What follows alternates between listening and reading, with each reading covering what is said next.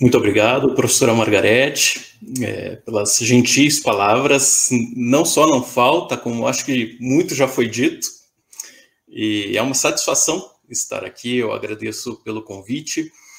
É, espero estar à, à altura desse desafio, não tenho certeza, mas vou me esforçar aqui para que a gente tenha um tempo de qualidade, de reflexão, de aprendizado mútuo. Né?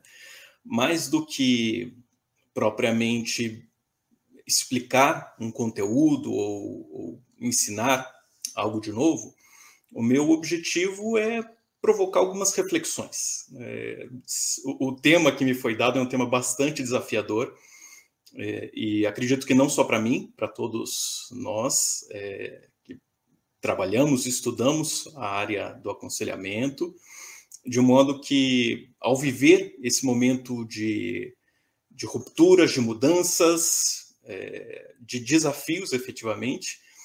É, antes mesmo de apresentarmos respostas, acredito que seja importante entendermos o contexto que estamos vivendo, entendermos quais são as características desse movimento, para que possamos caminhar de uma forma aí mais segura é, em busca de, de, um caminho promissor. Então, é, minha fala aí nessa noite, a, a todos que estão nos, nos ouvindo e nos vendo, é, tem essa, esse condão de, de tentar provocar algumas reflexões e, eventualmente, mobilizar aí alguns, alguns novos conhecimentos, alguns, algumas novas ideias. Né? E como a professora Margarete já apontou, ao final a gente é, abrirá para algumas questões, algumas perguntas, vamos esforçar para respondê-las. Se não conseguir desde já, peço, peço desculpas aí a vocês. É, mas vamos tentar trabalhando aí da, da melhor forma, é, trocando essas, essas ideias, esses conhecimentos.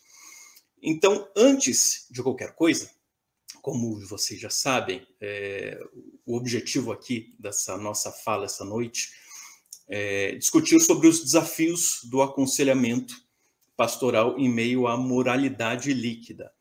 É, não sei se os slides já estão aí, se não estão, por favor. Perfeito, obrigado. É, e como eu comentei, gente, esse é um tema muito, é, muito delicado, especialmente à medida em que nós o estamos vivendo. É razoavelmente fácil interpretarmos o passado.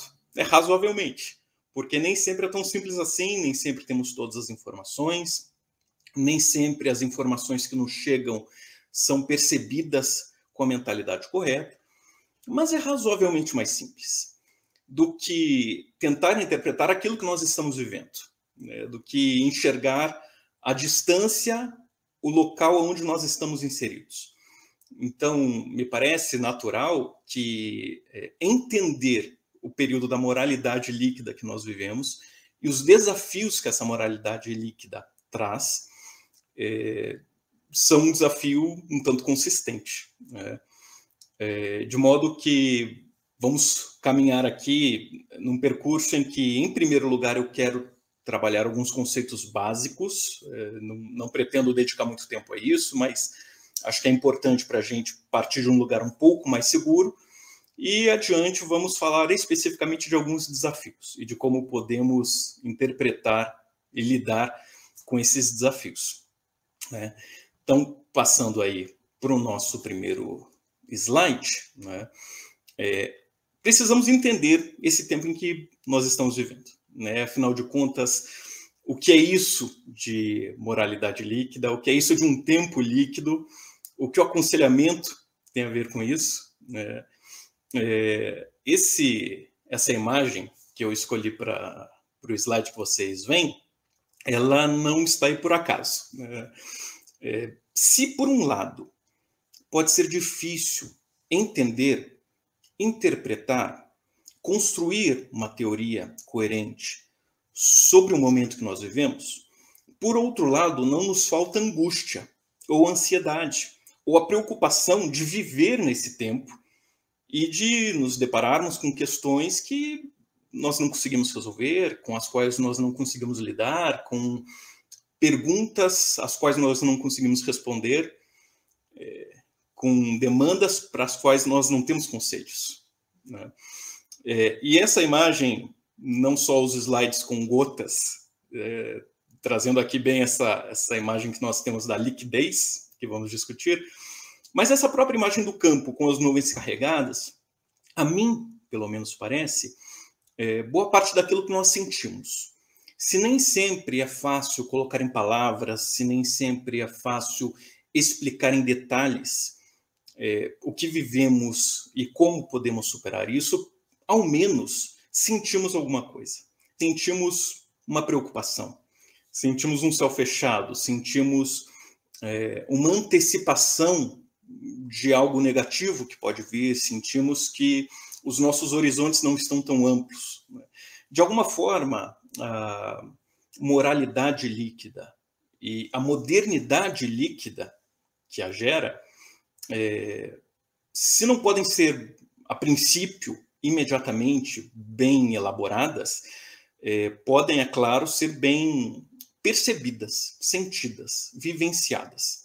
E a compreensão disso me parece o primeiro elemento, o primeiro fator. Né? Antes mesmo de podermos fazer teorias, é, é importante que possamos olhar para nós mesmos e entender o que é que estamos sentindo. Por que esse tema nos incomoda tanto? Porque, afinal de contas, essa quebra ou essa instabilidade, essa liquidez das moralidades ou da moralidade, nos leva a questionar o papel e os efeitos no aconselhamento. É, é preciso entender que, naturalmente, quando estamos falando de sociedade, quando estamos falando de cultura, e se pensarmos na grande temporalidade, no, no grande tempo da humanidade, é, sempre houve movimentos, sempre houve mudanças, sempre houve alterações. É, nós, nesse sentido, não estamos vivendo um momento único. Nós estamos vivendo as nossas mudanças, as nossas alterações, as nossas rupturas socioculturais. Mas a sociedade e a cultura elas já passaram por N alterações. Né? É, dentre elas, aquelas que talvez nos incomodem mais nesse momento mais recente, contemporâneo que vivemos, dizem respeito justamente à desestabilização dos costumes, dos conhecimentos, das práticas, das tradições, dos saberes, das atividades. É, de modo que, se alguns anos atrás, ou algumas décadas, alguns conhecimentos e algumas práticas nos eram tidas como seguras, como corretas, como diretivas, agora, eventualmente, nós podemos questionar algumas delas ou podemos ser questionados ao praticá-las. E essa desestabilização, essa fluidez de algumas dessas práticas, tradições e costumes, nos coloca essa questão de angústia, de ansiedade, de preocupação. E daí nós temos um impacto inevitável quando estamos falando de aconselhamento. Não raro aqueles de vocês que é, ou já praticaram aconselhamento, ou já receberam frutos do aconselhamento, ou têm pelo menos uma ideia geral aí do que seja, nós em breve vamos discutir um pouquinho, pelo menos conceitualmente, do que é o aconselhamento. É, mas provavelmente todos vocês que já tiveram algum tipo de contato com essa área é, podem imaginar se colocar no lugar de perceber que parte da tradição do aconselhamento é colocada em xeque diante desse movimento de liquidez de valores, de tradições e de conhecimentos que nos são impostos ou que nos confrontam, de certa forma. Né?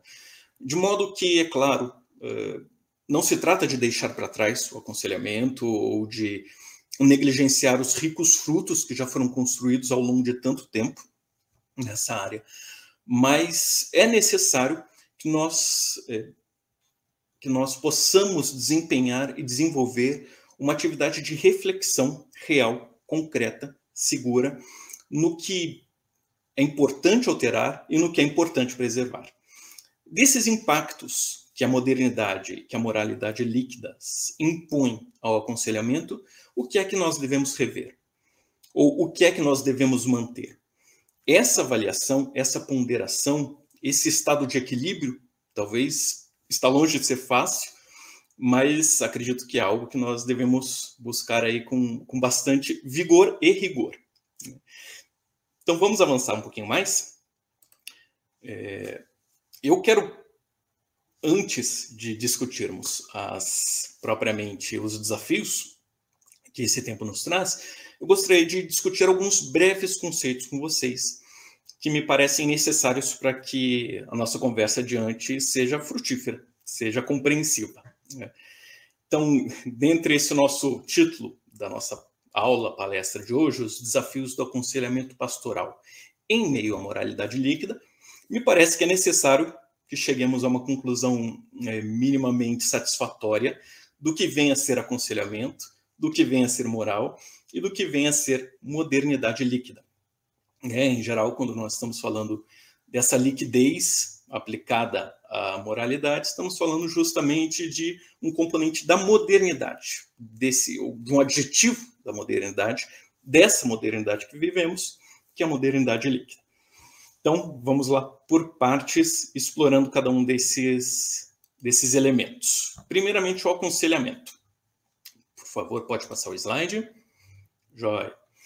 Então, gente, é, a tradição do aconselhamento é bastante rica e ela é composta por diferentes pensadores, diferentes fundamentos, diferentes correntes, diferentes escolas.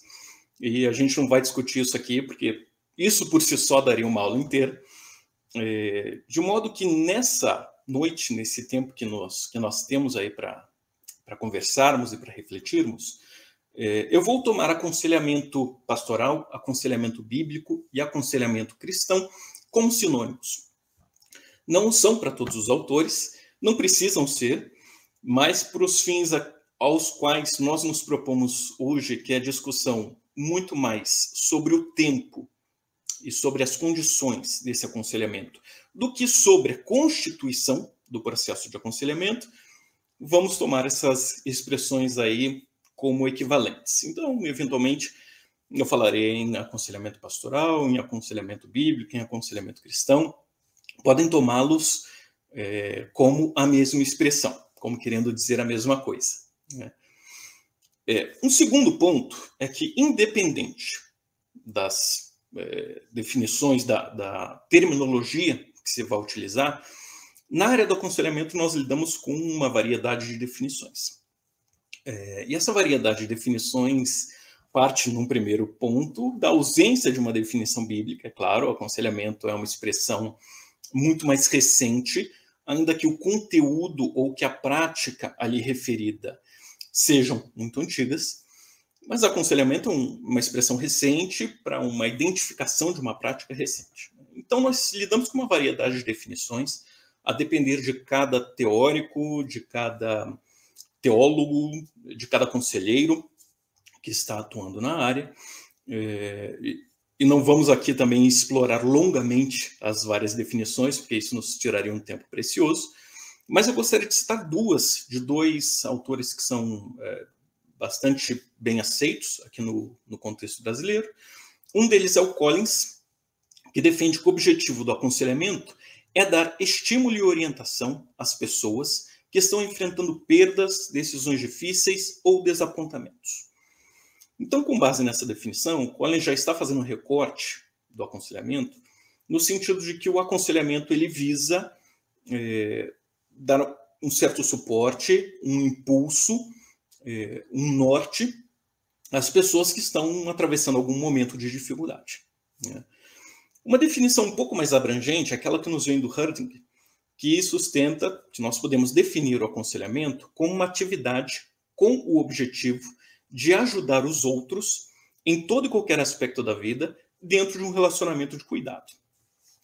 E se a definição do Herding é mais ampla, na medida em que não está colocado aqui como um critério balizador é, a existência de um momento difícil, ou de um desafio, ou de uma perda, ou de um desapontamento, como pensou Collins, é, Herding ainda vai além e, e nos possibilita enxergar algo que, me parece, é muito rico no processo de aconselhamento. Não apenas, mas especialmente no processo de aconselhamento, que é a existência de um relacionamento de cuidado. Então, quando estamos falando de aconselhamento, não estamos falando simplesmente de uma técnica, de uma atividade, de uma prática, mas além de tudo isso, e talvez mais profundo do que tudo isso, nós estamos falando de um relacionamento de cuidado. Nós estamos falando de uma relação de ajuda. Nós estamos falando do estabelecimento de uma comunicação entre pessoas diferentes que mutuamente se expõem uma à outra com o objetivo de auxílio.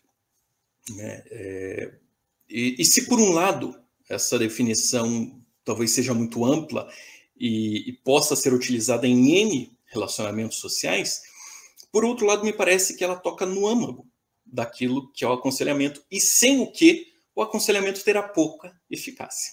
Né? De modo que eu gostaria que vocês guardassem isso, esse terceiro tópico desse slide. É, o aconselhamento não é, não precisa e não deve ser uma condução com base nos valores pessoais do conselheiro ou da conselheira, mas sim uma relação de ajuda para o desenvolvimento do aconselhamento. É, o aconselhamento cristão, o aconselhamento bíblico, o aconselhamento pastoral, gente, não é uma prática de dar conselhos, Eventualmente, conselhos podem surgir em algum momento desse processo, com uma certa dose de cuidado, de cautela, de empatia, de percepção, mas o aconselhamento em si não é uma prática de ficar tirando conselhos à torta e à direito é, a partir de um conselheiro que supostamente conhece a vida do outro. O aconselhamento é muito mais uma abertura do conselheiro, da conselheira, para entrar em contato com esse outro que tem alguma demanda, talvez algum sofrimento, talvez alguma angústia, e ajudá-lo a partir e dentro dessa relação. Espero aí que tenha ficado claro, senão depois vocês me dão esse feedback, mas vamos passar para o nosso segundo tópico, a moral. É um tema que também é, é muito amplo, né? o conceito de moral ele já foi revisto muitas vezes e explorado e aprofundado ou negado por diferentes pensadores, mas de um jeito é, um tanto objetivo, nós poderíamos dizer, e eu tiro essa citação aqui do Nicola Bagnano, é, moral é conduta dirigida ou disciplinada por normas, bem objetivamente. Né? É, é claro que, dentro de uma concepção tão ampla, no sentido de que a moral é uma prática, uma ação, um comportamento que decorre, é, que é pautada ou que é impulsionada por algumas normas, dentro dessa visão muito ampla, é, algumas pessoas vão apresentar diferenciações. Dentre essas diferenciações, uma escola filosófica e jurídica é, de grande proeminência no século XX sustentou que moral e direito não só são diferentes, mas em alguma medida são incompatíveis. Não incompatíveis, claro, no sentido de que se anulam mutuamente. Eventualmente, moral e direito podem chegar a conclusões semelhantes, podem aplicar regras semelhantes, podem buscar resultados semelhantes. Mas sim no sentido de que elas partem de fundamentos bastante divergentes.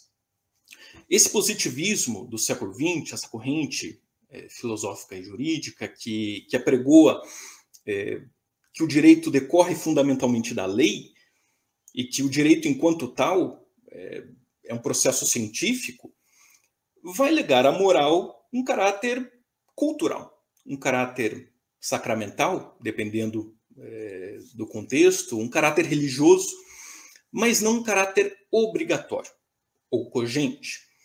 De modo que, dentro dessa mentalidade positivista, bom, aquilo que de fato pode dirigir e disciplinar as condutas das pessoas é o direito, não a moral. Algumas pessoas podem aceitar a moral, podem se submeter à moral, podem adotar valores morais em suas vidas, mas a moral não é suficiente para conduzir uma sociedade de uma forma segura, dentro da mentalidade positivista, que teve é, um grande alcance aí ao longo é, do século XX e, e que nos últimos 30 anos, talvez, vem sendo questionada com um pouco mais de, de ênfase, mas que ainda está muito longe de desaparecer. Né? É, de um jeito ou de outro, é, seja seguindo-se uma ideia positivista ou de alguma outra estrutura teórica, é, para os fins aqui da nossa conversa, nós vamos seguir um conceito um tanto abrangente de moral como uma estrutura de valores que conduz à ação de cada pessoa. Enquanto tal, esse conjunto de valores pode ser diferente de pessoa para pessoa ou de grupos entre si, mas nos possibilita é, um compêndio, um conjunto, é, um, um grupo de valores, de axiomas, que de forma razoavelmente estável podem propiciar determinadas ações. E por fim, vamos discutir aí o conceito é, de modernidade líquida, no, nesse nosso próximo slide. É, e ao falarmos de modernidade líquida, antes de qualquer coisa, é preciso entender o que seria essa modernidade sólida. Um dos principais é, pensadores a propor essa ideia da modernidade líquida é o Bauman, e à medida que ele faz isso, ele sustenta que essa modernidade é adjetivada como líquida, em oposição a uma modernidade que ele atribui como sólida, na medida em que ela era não só mais espaçosa e volumosa, mas também mais estável e firme. A modernidade sólida, essa que nos viria aí desde a época do Iluminismo, no século XVIII, ela é baseada em alguns valores como o progresso, como a verdade, como a razão, e ainda que a modernidade questionasse alguns conteúdos com relação à verdade ou alguns meios para se alcançar a verdade, raros eram os questionamentos levados a cabo e, com grande abrangência que questionassem a verdade em si, a existência da verdade, a categoria de verdade. Isso pensando nessa janela aí de cerca de 200 anos, 300 anos entre o século XVIII e o século XX, né, em que nós temos esse movimento de modernidade é, que impactou profundamente o mundo que nós vivemos. Né? O, o, nosso mundo de hoje é muito diferente do mundo que nós tínhamos no século XVI, do mundo dos reformadores. É diferente social, culturalmente, política, economicamente, nas mais variadas esferas. Grande parte dessas mudanças são mudanças que nos vieram do iluminismo do século XVIII, do processo de industrialização que o seguiu, e disso que nós hoje identificamos de uma forma mais ou menos coerente e estável como modernidade. E se verdade é um elemento importante da modernidade, ou é especialmente a partir do prisma da razão? Não necessariamente de outros, mas da busca de uma atividade racional que por si só, individualmente, autonomamente, seja capaz de alcançar essa verdade fundamental e universal sobre as coisas. Ocorre que essa modernidade sólida, ela sofre uma série de modificações, de rupturas, de questionamentos ao longo do século XX também. E esses questionamentos vêm dos mais variados lugares. Né? Tradicionalmente, se entende que existe um, um processo econômico que é fundamental nesse questionamento da solidez da modernidade e que diz respeito, em grande medida, ao avanço do processo de consumo. De modo que Bauman vai sustentar se a modernidade é, sólida, se a modernidade inicial, se a modernidade anterior, ela era baseada em uma sociedade de produção a modernidade líquida que nós vivemos é baseada numa sociedade de consumo. A questão não é exatamente produzir mais, mas é consumir mais. É consumirmos como uma forma de encontrarmos aquilo que nós estamos procurando. É, além do Baum, é claro, há uma série de outros pensadores que discutem a temática dos tempos em que nós vivemos. Nem todos eles vão adotar a expressão da modernidade líquida.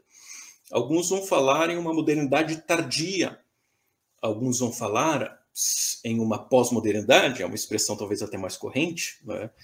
Também aqui nós temos algumas variações na forma como cada teórico entende o conceito que está definindo, e nós não vamos essa noite entrar em, em minúcias sobre esses conceitos, de modo que eventualmente tomaremos modernidade líquida, ou modernidade tardia, ou pós-modernidade, como sinônimos para o fim aqui que nos interessa. É, de todo modo, o, que nós podemos e devemos é, entender como fundamental do processo da modernidade líquida é, é o entendimento de que muitos dos valores, das tradições e das hierarquias construídas ao longo do processo moderno são é, não apenas substituídas, mas são suspensas. É, elas passam por um processo de esfacelamento. Acredito não é, não é a palavra que eu buscava, mas acredito que é uma palavra que, que alcança o, o significado aqui. Esfacelamento no sentido de que nós não apenas deixamos algumas tradições, ou hierarquias, ou valores, mas essas hierarquias, valores e tradições deixam de existir dentro né, do que seria uma proposta de pós-modernidade ou de modernidade líquida, na medida em que as relações sociais, os valores culturais, eles devem ser orientados, conduzidos através de uma outra mentalidade, através de uma outra lógica. Um, uma das autoras que me parece muito interessante nessa discussão é Agnes Heller. E a Heller é, vai propor que, junto dessa leitura que o Bauman faz acerca da sociedade de consumo, Heller vai propor que uma das questões muito importantes no processo da modernidade foi a noção de progresso.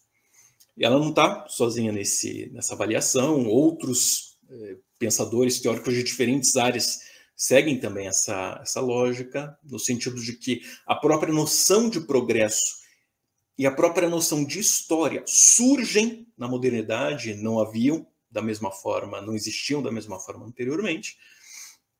Em todo caso, Heller vai sustentar que, bom, na medida em que a modernidade ela propõe o progresso como um valor central, então implicitamente está carregada a ideia de que a sociedade ideal está posta no futuro e não no presente. À medida em que nós pensamos progresso como algo central e necessário da nossa cultura, então nós inevitavelmente concluímos que o nosso tempo presente é incompleto e parcial. Se somos guiados por uma noção de progresso e se ela é constitutiva da nossa experiência de mundo, então entendemos que cada vez mais podemos avançar em busca de algo melhor, superior, ideal, mais promissor do que aquilo que nós temos antes. E se o nosso tempo presente é incompleto, se o nosso tempo presente é parcial, se o nosso tempo presente é insuficiente, é, então é apenas no futuro que nós vamos nos satisfazer. É apenas com isso que nós não temos agora, mas que teremos adiante, que nós podemos satisfazer a nossa angústia, o nosso vazio, a nossa falta. E daí decorre todo esse movimento de uma sociedade de consumo, que se não estava posta há 200 anos atrás da forma como está hoje, de fato não estava, seus fundamentos foram gradativamente sendo colocados, de modo que o processo industrial que tivemos ao longo aí dos, dos últimos 200 anos nos permitiu esse movimento de consumo que nós temos hoje. É, uma sociedade, vai sustentar Heller, uma sociedade que tem, portanto, no progresso um valor universal, se torna inevitavelmente uma sociedade insatisfeita. E isso está alinhado com a questão da quebra das hierarquias de valor. Boa parte da história da, da humanidade, especialmente pré-moderna, pré-modernidade, antes do século XVIII, boa parte dessa história humana foi pautada por estruturas hierárquicas e de valor razoavelmente estáveis elas não eram as mesmas em todas as culturas, não eram as mesmas em todos os grupos, mas frequentemente elas se mantinham estáveis dentro daqueles determinados grupos e culturas e sociedades. Mas a modernidade, ao avançar cada vez mais, propondo é, um, uma noção de progresso, uma noção de, de certo desprezo daquilo que vivemos hoje em prol de um ideal de futuro, às vezes talvez até pouco, um pouco difuso, é, ao fazer isso, a modernidade nos, nos impulsiona a quebrar os valores antigos, a abrir mão das hierarquias estáveis, a substituir os valores que herdamos em prol de outros que nós não temos hoje, mas que teremos amanhã. Em prol de outras hierarquias, de outros contextos eh, de satisfação que nós não possuímos agora e, naturalmente, que não possuímos antes, mas que poderemos vir a possuir no futuro.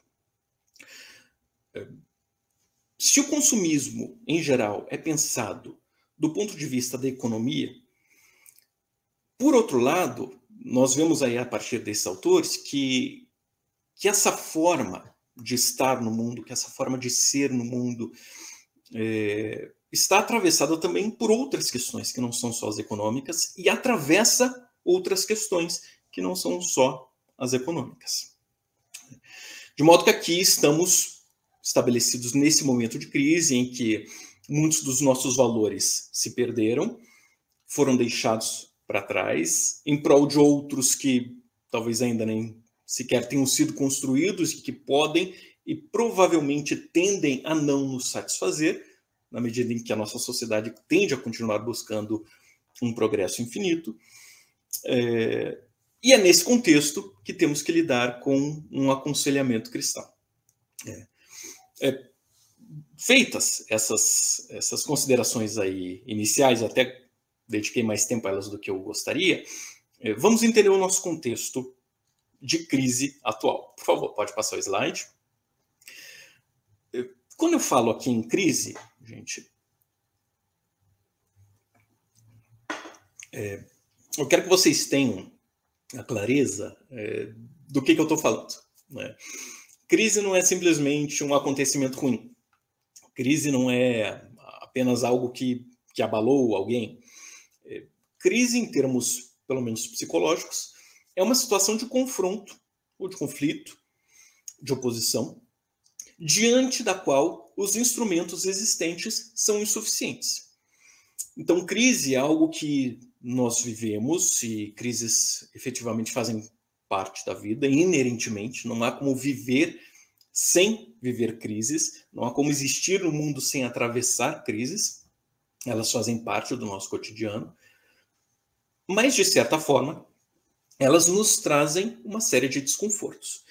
Porque as crises se instalam não especificamente é, ou exclusivamente a partir dos fatos mas primordialmente a partir da forma como nós lidamos com esses fatos. Para que se instale uma crise, não basta que surja um acontecimento trágico, ou difícil, ou doloroso. É preciso que esse acontecimento seja recebido de uma forma que nos desestabilize e que, diante desse acontecimento, nós não tenhamos instrumentos constituídos para encontrar uma solução. Essa é a ideia de crise. É. é claro que quando estamos falando nessa ideia, estamos falando de uma categoria psicológica, e a nossa discussão de hoje, é, ainda que atravessada pela psicologia, toca muito mais em questões sociológicas, talvez, né? questões institucionais, questões teológicas mais amplas. De modo que aqui eu trago essa ideia de crise para propor uma ampliação, ainda que aproximada, dessa esfera psicológica para a nossa esfera sociocultural. É, acredito de fato que culturalmente vivemos uma crise.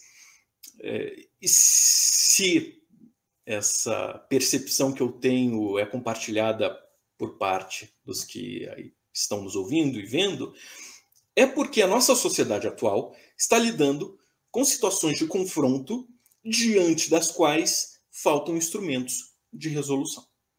Porque parte dos instrumentos que foram sendo construídos não apenas na modernidade, mas também nas eras anteriores, estão se mostrando insuficientes para enfrentar as questões que essa modernidade líquida nos traz. É, é esse o conflito de crise que nós vivemos, esse o conflito de crise, essa situação de crise que nos angustia. É, mas essa situação de crise também nos traz uma oportunidade. Quando pensamos no conceito de crise do ponto de vista psicológico, nós vemos que existem saídas diferentes possíveis. Né? De fato, a crise, ao quebrar a estabilidade daquela pessoa ou daquele grupo, é, ela levará esse organismo, esse sistema, ou esse sujeito, a, a uma conclusão diferente daquela que essa pessoa possuía no início da crise. Essa conclusão pode ser equivalente à situação anterior, ou seja, a pessoa pode ter atravessado a crise e ao final dela ter razoavelmente superado alguns elementos, não superado outros e estar numa posição um tanto quanto semelhante àquela anterior. Mas a crise também pode levar a uma mudança nesse equilíbrio. Ela pode levar a uma saída pior, em que a crise abala tanto essa pessoa, o grupo, que ao final desse, dessa experiência de crise, a situação é, é muito mais frágil do que aquela anterior, ou a crise pode nos levar a uma saída positiva.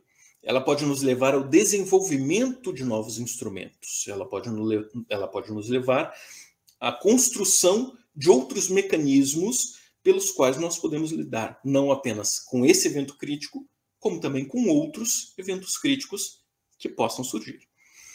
De modo que nós temos essa amplitude de saídas da crise. E voltando ao tema dessa nossa aula de hoje, os desafios do aconselhamento pastoral em meio à moralidade líquida, eu gostaria de propor a vocês que não encarassem os desafios, enquanto crises, apenas como um problema, mas também como uma oportunidade contextual. Se estamos vivendo essa angústia de tentar entender o nosso momento, de tentar encontrar respostas coerentes para o aconselhamento, eh, não precisamos exclusivamente entender que é um problema que tem que ser solucionado. Esses desafios que estamos enfrentando podem nos apontar também para uma nova condição, para um novo ponto de equilíbrio superior pós-crise que leve o aconselhamento a um patamar até melhor do que o anterior. Eu tenho essa perspectiva um tanto otimista se de fato ela vai se realizar, o tempo vai nos dizer e os esforços que nós vamos empreender ao longo desse tempo na elaboração do aconselhamento das suas saídas vão ser muito importantes também. Então, diante disso, gente, eu quero discutir com vocês, para a gente ir caminhando aí é, para efetivamente tratar do tema dos desafios, é, no próximo slide, três formas de lidar com esses desafios que a, que a moralidade líquida e a modernidade líquida nos impõem. E essas três formas poderiam ser é, ditas como uma forma de enriquecimento ao aconselhamento, como um aproveitamento crítico por parte do aconselhamento, ou como um movimento de exploração das limitações a partir do aconselhamento. É, essas três formas evidentemente não são as únicas, né? Nós podemos pensar em muitas outras, mas me parece que elas são é, oportunas e coerentes para a gente explorar algumas possibilidades aí de manejo desse contexto que nós estamos vivendo. Então, eu quero trazer aí para vocês três possíveis situações que se encaixariam nessas formas de lidar com os desafios. Primeira delas, enriquecimento. Aí no próximo slide vocês vão, vão perceber uma, uma dupla é, em que, se por um lado, a modernidade líquida, a pós-modernidade, a modernidade tardia, é, nos colocam uma série de confrontos aos valores tradicionais, as hierarquias tradicionais, as verdades tradicionais e as narrativas tradicionais, por outro lado, esse contexto líquido também nos possibilita trabalhar com a construção de sentidos de uma forma muito mais abrangente do que o trabalho que vinha sendo feito até então. Como é que a gente pode entender isso com, maiores, com maior detalhamento? É, à medida que a modernidade e o período também pré-moderno, trabalharam com muita ênfase na categoria de verdade e nas formas de se acessar a verdade, muitas vezes um componente psíquico muito importante, que é o componente da interpretação, foi negligenciado. às vezes mais, às vezes menos, a depender do teórico ou da corrente, ou do período e da cultura. Mas muitas vezes nós tratávamos em termos de ontologia, principalmente, eventualmente de epistemologia, mas muito raramente de hermenêutica.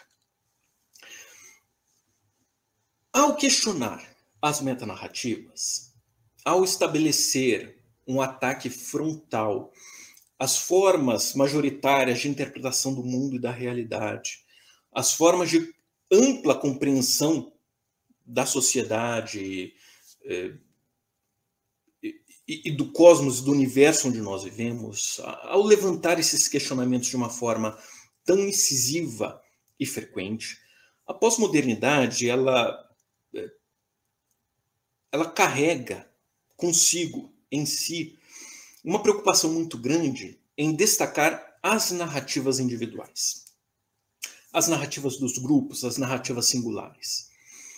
É, e se, por um lado, existe, é claro, um risco de, de perda do elemento real e objetivo, e de fato há, por outro lado, é, me parece, a pós-modernidade, a modernidade líquida, podem aportar um enriquecimento ao processo de aconselhamento cristão à medida em que nos alertam, nos trazem atenção, à medida em que colocam foco em algo que muitas vezes foi negligenciado, que é justamente o elemento da construção de sentidos é, axiológicos por parte das pessoas e dos grupos.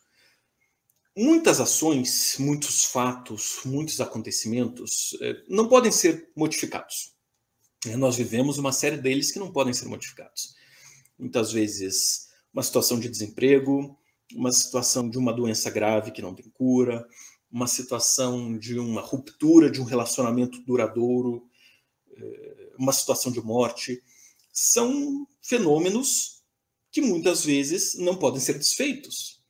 São fenômenos que podem gerar crises, que levam a pessoa a, a desenvolver um quadro de instabilidade pela falta de instrumentos para lidar com esses fenômenos, e muitas vezes esses fenômenos não podem ser alterados. O que fazer então? É, como é que nós podemos trabalhar com essa pessoa, podemos trabalhar com esse grupo? Principalmente com a construção de sentidos que é feita a partir desse acontecimento, desse fato, desse fenômeno. Quando nós não podemos alterar, e eventualmente até mesmo quando nós podemos alterar os acontecimentos, ainda assim é um trabalho muito rico e muito promissor discutir os sentidos que estão aportando esse acontecimento. Discutir e compreender como as pessoas interpretam esse fato. Que valores elas atribuem a esses acontecimentos. Que, que sentidos e que conotações são dadas a, a toda essa conjuntura que é exterior à pessoa e que ela não tem controle. Na medida em que a modernidade líquida ressalta cada vez mais a narratividade eh, individual, a narratividade singular, ela nos permite, dentro do ponto de vista, dentro do trabalho e da atividade do aconselhamento, ela nos permite atentar também para esse elemento que muitas vezes não foi levado em conta, o que não foi levado em conta na medida em que poderia ter sido explorado e assim, a modernidade líquida pode, de alguma forma, enriquecer o trabalho de aconselhamento ao nos mostrar um foco de atividade que talvez nem sempre tenha sido explorado da melhor forma. Mas é claro, nem tudo é positivo. Eventualmente surgirão conflitos, eventualmente surgirão atritos entre eh, essas mentalidades diferentes, de modo que o nosso próximo ponto o do aproveitamento crítico, é, vai nos conduzir a uma reflexão sobre o que, dentro da mentalidade pós-moderna, pode ser aproveitado e o que deve ser rejeitado. Vejam que grande parte das modificações, das rupturas, das quebras que a modernidade líquida traz, não são inerentemente nocivas, ou prejudiciais, ou ruins. Mas muitas dessas mudanças socioculturais que acontecem podem gerar efeitos positivos e efeitos negativos. E vai caber ao conselheiro e à conselheira fazer um manejo adequado, reforçando alguns desdobramentos que sejam positivos e confrontando outros desdobramentos que não sejam. É, um dos temas, por exemplo, que é muito corrente quando nós estamos discutindo a questão das moralidades líquidas, diz respeito, por exemplo, à constituição familiar, que, como vocês sabem, nos tempos de hoje é muito diferente daquela que havia há 20 anos, que dirá 50. É, a forma como as famílias vão se constituindo cada vez mais com muito mais flexibilidade e com uma estrutura muito mais livre, pode nos soar, num primeiro momento, como uma perda. Uma perda da instituição familiar, uma quebra de valores que são muito importantes para a constituição das pessoas. E, de fato, pode. Mas, por outro lado, a modificação na forma como se concebe, se compreende a ideia de família, a noção de família, a instituição de família, dentro da mentalidade da modernidade líquida, carrega consigo uma valoração muito maior das relações afetivas do que outros modelos de família que nós já tivemos ao longo das eras.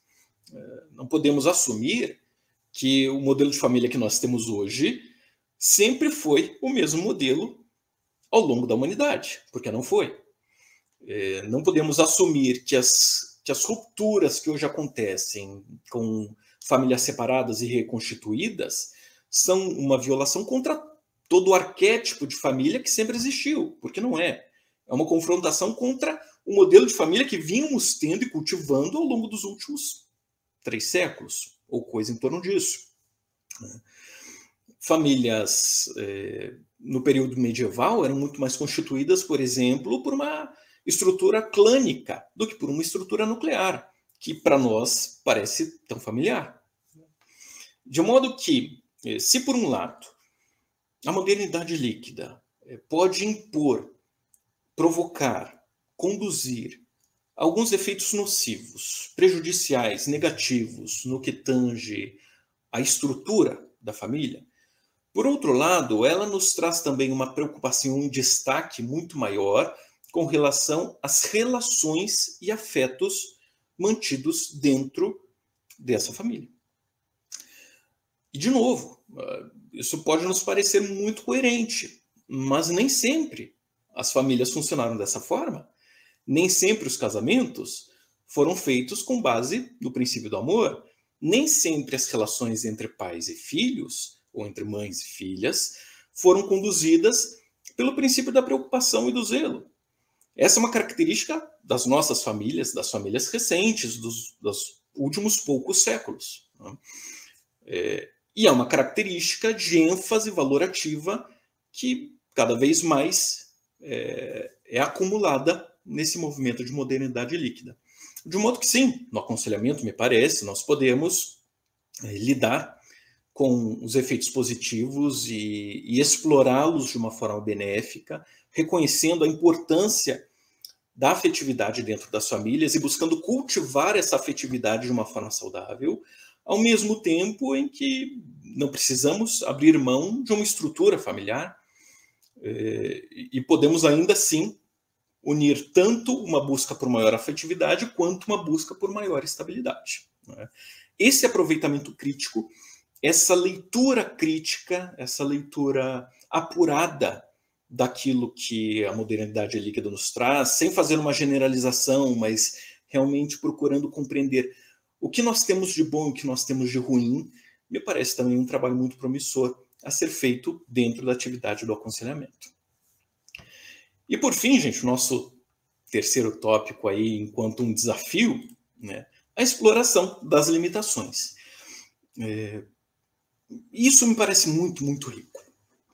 Na medida em que a modernidade líquida nos impõe, nos conduz, é, nos, no, nos carrega dentro de um processo de subjetivação para novas demandas de consumo, como satisfação, ou seja, na medida em que essa pós-modernidade, essa sociedade de consumo que nós vivemos, nos apregou constantemente que o ter é superior ao ser, ou que o ter é condição de existência, e quando se tem de tudo o que é material e se passa a ter até aquilo que é imaterial, como, por exemplo, já não viajamos, mas temos uma experiência de viagem, já não vamos ao jantar, mas temos uma experiência gastronômica, é na medida em que nós somos levados a uma forma de consumo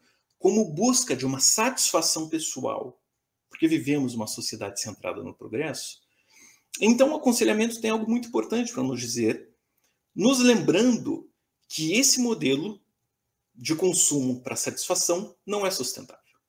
Nos lembrando que esse modelo de consumo, de, de satisfação por meio do consumo, não é suficiente. E que esse modelo não vai nos levar aonde desejamos estar. Que ele não vai preencher os vazios existenciais que nós temos. Isso só pode ser alcançado em outro lugar. E é explorando as limitações, de fato, da pós-modernidade, explorando as limitações do modelo que a modernidade líquida nos impõe, que o aconselhamento pode nos ajudar na condução da autotranscendência.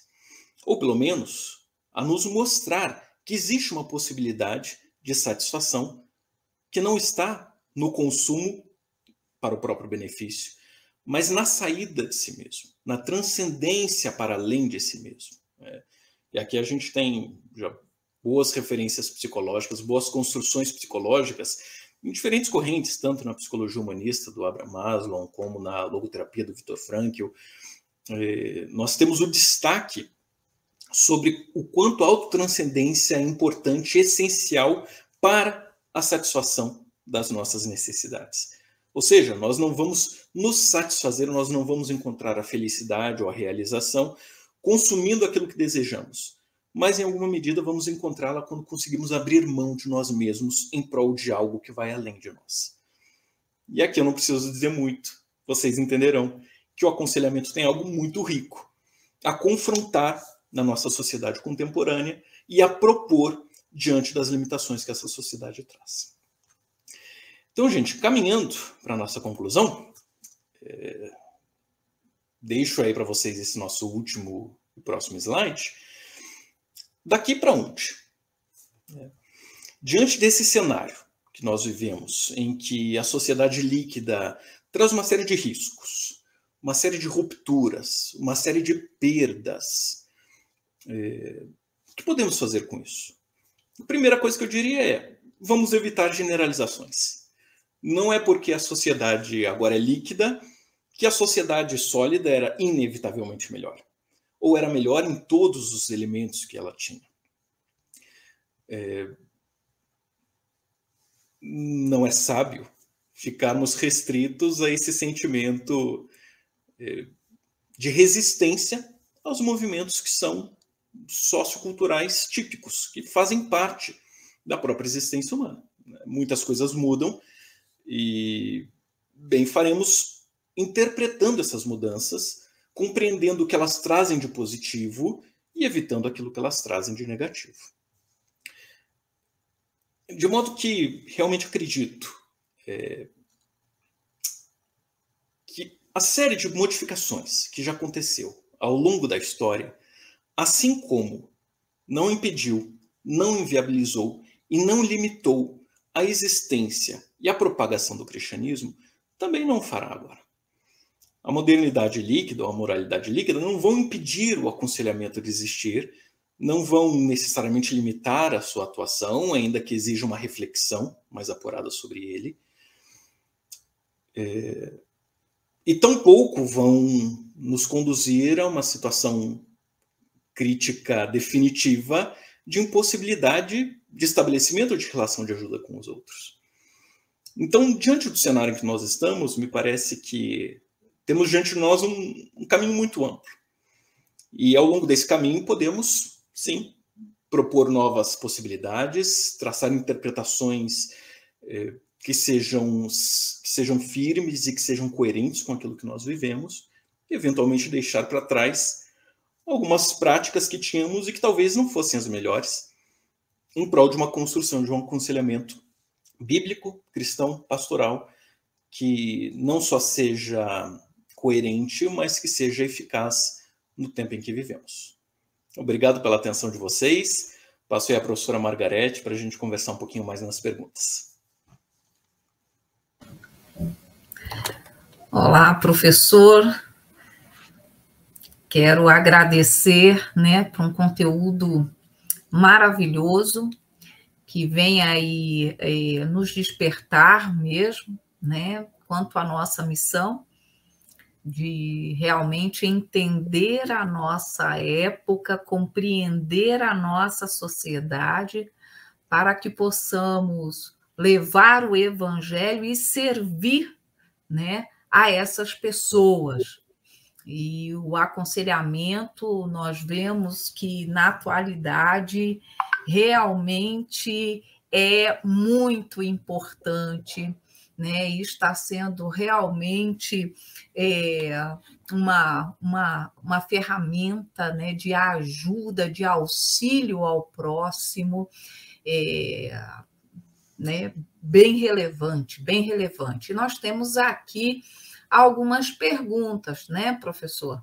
Temos também o um pedido aí que o professor compartilhe as referências bibliográficas, né, os slides, e aí depois a gente então combina como é, realizar dessa forma.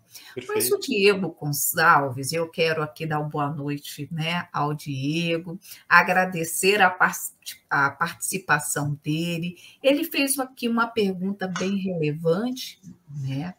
É, e ele pergunta da seguinte forma, né? Qual a medida, né? De que forma é, a, a, modernidade líquida que, tra, que é trazida aí o conceito, né, pelo Zygmunt Bauman tem influenciado o comportamento dos cristãos na atualidade, hoje em dia? É, Diego, isso? Perfeito, Diego. Obrigado pela pergunta. É, urgentíssima e realmente uma pergunta muito importante. É, e eu diria, é, sim, tentando ser objetivo, que é, o escopo dessa questão é, é tão profundo que é impossível dar uma resposta que satisfaça completamente o conteúdo dela. Né? É, a sociedade líquida, a modernidade líquida, a pós-modernidade, elas, elas não nos colocam apenas uma forma de consumo enquanto é, uma prática de fazer compras. Né?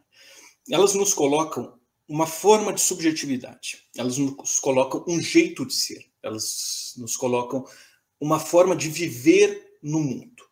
E nessa forma de viver no mundo, elas impactam a nossa percepção da realidade, elas impactam o estabelecimento das nossas relações interpessoais, elas impactam eh, os nossos objetivos de vida, dentre N outros elementos. Né? É, de modo que, assim, quando nós pensamos que efeitos essa conjuntura tem, por exemplo, sobre os cristãos, primeiro lugar, eu te diria, tem os mesmos efeitos que sobre qualquer pessoa. Os cristãos também estão inseridos dentro dessa realidade. Agora, talvez os cristãos precisem efetivamente fazer um esforço de reflexão desse contexto e de é, análise crítica desse contexto à luz do parâmetro que encontramos nas Escrituras o que pode tornar a atividade e o exercício da ação cristã um pouco mais desafiadores. É, em todo caso, me parece que, pelo menos para pensar um elemento, né, e, e, não te deixar sem uma resposta só porque a, a pergunta é realmente muito ampla e, e muito profunda, é, mas para pensar um elemento que me parece muito corrente e muito importante, é, eu diria que a modernidade líquida leva os cristãos, ou tende a levar, não necessariamente eles vão seguir esse caminho, mas tende a levar os cristãos a uma interpretação é, uma interpretação pobre do que vem a ser o ato de culto e do que vem a ser o pertencimento congregacional. Isso porque, na medida em que buscamos a satisfação e buscamos essa satisfação pelo consumo, muitas vezes as pessoas, ao procurarem uma instituição religiosa, ao participarem de um culto, é, já não vão com a mentalidade, conscientemente ou não, de que aquele é um espaço, por exemplo, de oração, ou de entrega, ou de confissão, ou de adoração, mas vão realmente na expectativa de encontrar um espaço de consumo. Um espaço de consumo de uma boa pregação, ou de uma boa música, ou de uma boa convivência com as pessoas que estão ali. É, e, e, nesse movimento, ainda que tudo isso possa estar presente eh, num ato de culto, numa comunidade religiosa, nesse movimento perde-se aquilo que é essencial e constitutivo do ato de culto e da instituição, e, e, e da congregação religiosa, da congregação espiritual, do corpo místico de Cristo. É, então, sim, realmente, só para te dar um, né, um, fazer um levantamento aqui, é, me parece que esse é um dos elementos que, que é mais agressivos que a modernidade líquida traz diante do parâmetro e do paradigma cristãos. Porque é, não apenas temos que fazer a leitura disso, e não apenas temos que fazer a autoanálise daquilo que estamos buscando dentro das nossas igrejas e nas nossas comunidades, mas de fato temos que pensar em que movimento as nossas igrejas estão fazendo no mundo onde elas estão colocadas. Se de fato as nossas igrejas estão tentando atender a demanda de consumo que as pessoas apresentam, e realmente acredito que algumas igrejas, talvez até por falta de consciência, façam isso, então elas também estão perdendo, enquanto comunidades, o propósito de existência biblicamente estabelecido. Então, não sei se eu fui claro, mas espero ter sido, é, e, e me parece que é um ponto que realmente a gente precisa muito compreender, explorar e buscar alternativas que, que nos sejam coerentes, tanto com a manutenção de um padrão de vida escriturístico cristão, quanto com a presença e testemunho desse cristianismo de uma forma dialogal na sociedade onde nós vivemos. Ok. Uh, obrigado, professor. Agora nós temos a pergunta aqui do Fabiano Campos. Obrigado, Fabiano, pela sua participação. E o Fabiano, ele traz o seguinte questionamento, professor. Diante do cenário onde o conceito de família tem se perdido, né? É, ele então pontua que os filhos é, são os que mais têm sofrido né, com essa questão. Temos uma geração com crise de identidade. Como lidar com, com esse novo cenário na igreja? Perfeito. Fabiano, obrigado aí pela questão. É, o que eu diria é o seguinte, é também uma pergunta bastante complexa e perguntas complexas não têm resposta simples. Né? Mas me parece que, que talvez um, um, primeiro caminho para a gente encontrar uma possibilidade de trabalho com essa questão seja o de entender que o conceito de família, no final das contas, não está se perdendo. Ele está sendo modificado. É, uma das coisas que faz com que a família seja a instituição que é e que tenha permanecido ao longo da história humana, através de todas as modificações que passou, e que ainda esteja aqui e continue sendo central e importantíssima para as nossas vidas, foi justamente a sua capacidade de adaptação, de contextualização dentro dos locais, das culturas, dos povos, das épocas em que se encontrava. É claro que diante disso, não significa que todas as mudanças sejam facilmente elaboradas, sejam simples, é, nem que todas as mudanças aconteçam para melhor e sejam mais positivas do que o estado anterior. É, como a gente já discutiu, me parece que realmente a, a quebra da estrutura ou as modificações no que tanja as estruturas típicas da família, é, elas têm, claro, um condão de trazer uma série de prejuízos, na medida em que, sim, aportam é, um sofrimento muito maior às crianças, em geral, até porque os adultos têm uma capacidade cognitiva já muito mais estabelecida e tomam muitas decisões no que concerne a condução dessa família. E muitas vezes são as crianças que acabam sendo conduzidas apenas, sem ter tanta consciência, sem ter um aparato cognitivo tão bem constituído e conceitual e simbólico para lidarem com isso. E são as, as, as principais é, pessoas que acabam sofrendo os efeitos nocivos dessas mudanças familiares. Eu acho que perfeito, né? estamos, estamos alinhados nesse ponto. É, ok. É, é, só para amarrar aqui, né? A saída, é, me parece, Fabiano, que não se trata de a gente ficar reforçando necessariamente uma estrutura, como se a estrutura por si fosse capaz de aportar a saúde dentro da família. Muitas vezes, a estrutura nos, nos permite, nos propicia, nos assegura alguns parâmetros, e esses parâmetros nos dão estabilidade, nos dão equilíbrio, nos dão segurança. Né?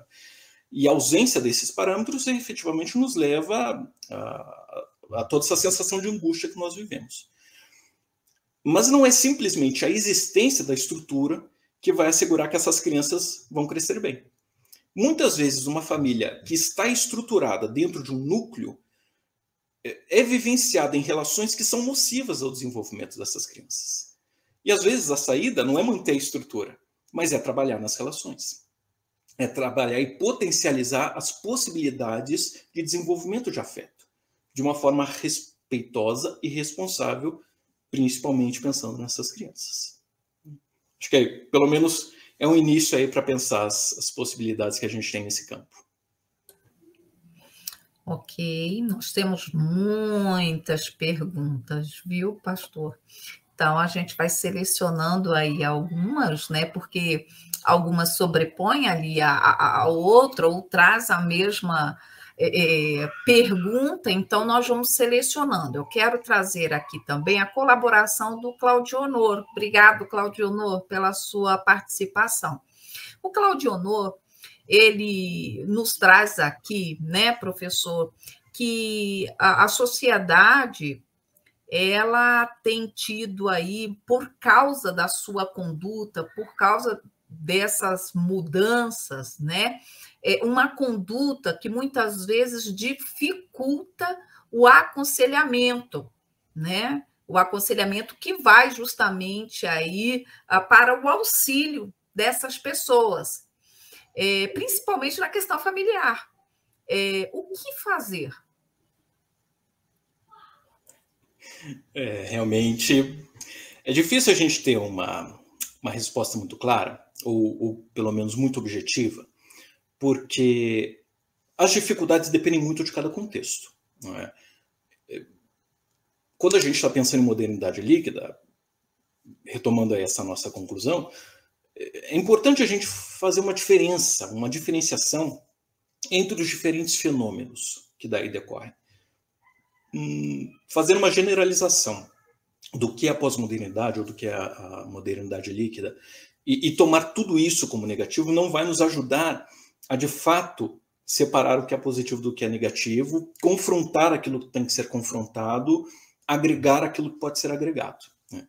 Então, é, Cláudio Honor, né, se não me engano, essa, essa questão que você coloca, ela de fato depende de uma análise contextual a cada momento, né? A cada situação em que o aconselhamento está colocado diante daquele cenário, com aquelas pessoas, com as questões que estão sendo discutidas, com é, as peculiaridades, os aspectos da vida de cada pessoa, com é, os efeitos que essa conjuntura líquida de modernidade ali incidem. É só diante realmente desse cenário concreto que eventualmente a gente pode avaliar de uma forma mais precisa quais são é, as dificuldades e, e como superá-las. Né? Lamento não, poder dar uma resposta mais, mais objetiva para você, mas esse é de fato a situação em que cada caso é um caso e a gente vai ter que avaliá-lo mais detida e detalhadamente para chegar numa resposta que seja promissora. Ok, agora vamos à participação do Jarbas, Jarbas Júnior. ele traz o seguinte, a seguinte pergunta, né? É, é, como aí é, diferenciar né, quais são os problemas né, e virtudes e como diferenciar uma postura revolucionária de uma postura reacionária né, uh, nas questões fluídas de uma mentalidade pós-moderna. Tá certo. É, Jarbas, então. Talvez, e aqui é realmente um talvez, é, é uma opinião, mas talvez um primeiro passo seja a gente não pensar em termos revolucionários ou reacionários. E por que, que eu digo isso? Porque essas duas palavras, elas são carregadas por muitos sentidos. E elas têm alguns grandes defensores e alguns grandes algozes. Tanto a ideia de revolução quanto a ideia de reação, elas, de pronto, elas, a priori, muitas vezes já provocam nas pessoas é, uma certa resistência ou uma adesão imediata. É, e a avaliação do nosso tempo, me parece que exige cautela, exige calma, exige coerência, exige dedicação. E talvez seja necessário a gente abrir mão de algumas categorias que não são caras realmente, que não são importantes, que são modernas, muitas vezes, para que a gente consiga entender esse movimento e pensar talvez não em termos de revolução e de reação, de propostas revolucionárias e de propostas reacionárias, é, mas em termos de efeitos positivos ou negativos diante daquele que é o ato do aconselhamento. E aí entendido diante daquela que é a relação de ajuda com a pessoa em necessidade. É, é nesse contexto que se poderá perceber quais são, eventualmente, alguns elementos da sociedade, da modernidade, da moralidade líquidas que, que podem congregar, agregar, podem contribuir é, para um trabalho efetivo e quais são aqueles que não contribuirão e que têm que ser questionados e que podem ser confrontados para que o trabalho de aconselhamento seja feito de uma forma mais eficaz com aquela pessoa. Espero ter te, te respondido. Ok.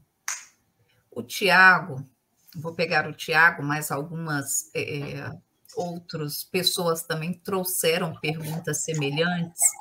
Então, o Tiago Santos de Oliveira, ele expressa aqui né, um pouco do desafio hoje do, do conselheiro, daquele que vai aconselhar, né? É, ele fala um pouco dessa questão né, de, de como ter o equilíbrio. Então, é como aplicar né, o aconselhamento pastoral, bíblico, nesses tempos de modernidade líquida, sem fazer uma interpretação liberal como tratar gêneros como a questão de família, ah, de gênero, né? É, sem, sem deixar os princípios bíblicos, né? E não cair também para um outro lado numa tradição apenas, mas como pregar essa verdade absoluta. Talvez essa seja questão de um milhão de dólares, não? Pelo menos, é, me parece, essa é a questão que cada geração tem que enfrentar. Nós lidamos agora com a pós-modernidade, nós lidamos com a modernidade líquida, nós lidamos com é, os elementos dessa cultura em, em, emergência e que nos confrontam nas nossas tradições, nas nossas práticas e costumes. E, e é claro, é natural que, que diante desse movimento a gente seja conduzido à reflexão sobre o que aqui nós podemos flexibilizar e o que não podemos. Né? Mas isso não é uma exclusividade do nosso tempo. os detalhes de como isso acontece, sim. Mas o desafio de pregar o evangelho, de viver o reino numa sociedade que não é o reino, é, esses desafios foram desafios de todas as gerações, de Cristo até hoje. É, e todos eles tiveram que lidar com a questão de, bom, né, o que é que nós temos aqui nessa cultura que é coerente com as propostas cristãs e o que é que nós temos que não é e que tem que ser refletido ou, ou proposto de outra forma, interrompido. Né? Uma coisa que me parece que é muito importante, pensando em termos de pós-modernidade, é justamente que, que tenhamos sempre o cuidado de não identificar cristianismo e modernidade. Que não que não caiamos no equívoco, que às vezes é um equívoco não consciente, um equívoco automático, um equívoco é, reflexo de perceber, identificar e pensar que aquilo ao que estamos habituados culturalmente representa aquilo que é um parâmetro normativo bíblico. Nem sempre é. Muitas vezes os parâmetros normativos bíblicos é, foram coadunados à sociedade moderna pelos modernos. E agora nós que estamos vivendo um outro tempo, vamos ter que fazer o esforço difícil de refletir sobre esses princípios e valores fundantes e de interpretá-los na nossa sociedade hoje e de vivê-los na nossa sociedade hoje como testemunhas fiéis desses valores, mas sem tentar negar uma sociedade pós-moderna, se é que existe ou ainda está em implantação, mas sem negar essa sociedade moderna em prol de uma sociedade moderna ou pré-moderna, identificando esses valores que são valores culturais transitórios, temporários, com esses fundamentos bíblicos. Né? Então, é claro, de novo, não existe uma resposta que seja absoluta.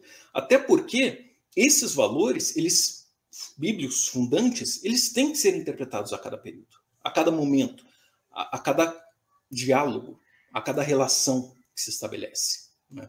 É ali que nós vamos poder resgatar essas coisas velhas e novas e vamos poder aplicá-las de uma forma coerente e, espero, é, adequada ao reino de Deus. Obrigado, professor. Nós estamos aí encerrando, né? Vamos fechar com uma última pergunta do Sávio Rocha, né, pessoal? Então, o Sávio ele traz a seguinte questão: ah, nessa sociedade do, do consumo, né, que acaba influenciando as igrejas, não seria interessante, então, repensar a liturgia, a arquitetura dos templos, que muitas vezes é, se parece como um local de show ou de um teatro, né, a, que contém a existência de um palco para um lugar mais parecido como um local de adoração? Ótimo. É, é ao mesmo tempo uma questão e uma provocação. Né? É, é claro, é, importante repensar assim a liturgia, é importante repensar assim o espaço. É, eu digo que é importante repensar porque se não repensamos e se não repensarmos, nós vamos atuar da mesma forma. Ou, pior, nós vamos atuar sem reflexão. É, basta olharmos para as nossas cidades hoje e vocês não vão identificar um único padrão de arquitetura eclesiástica, nenhum único padrão de liturgia. Nós temos vários de uma coisa e da outra. Boa parte desses padrões já é em si uma forma de interpretar, é, se certo ou não é outra questão, mas é uma forma de interpretar os valores bíblicos à luz da sociedade que nós temos hoje.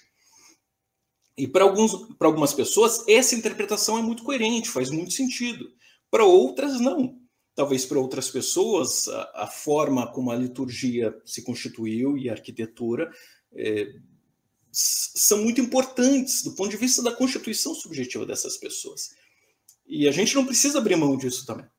É, nós, se, se, aprendemos, acredito que sim, uma coisa é, ao longo do primeiro momento da, das comunidades cristãs ali primitivas do primeiro século foi justamente que esse embate entre diferentes culturas, entre diferentes etnias, entre diferentes tradições, pode ser superado em prol de uma unidade em Cristo.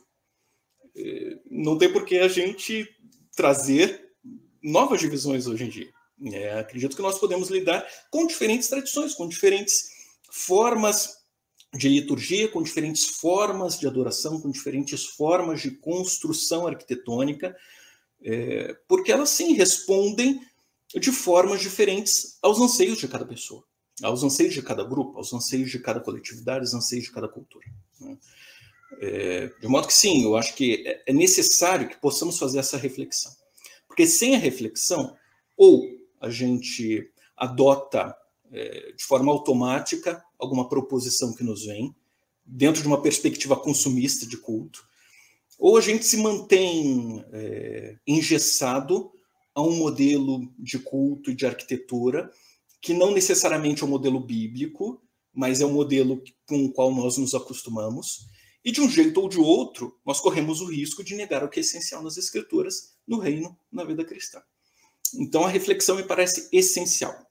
Se vamos chegar a uma mesma conclusão, me parece improvável. E não me parece também necessário. Acredito que grande parte da beleza do cristianismo se mostra na multiforme graça de Deus e na pluralidade que está aí colocada a partir disso.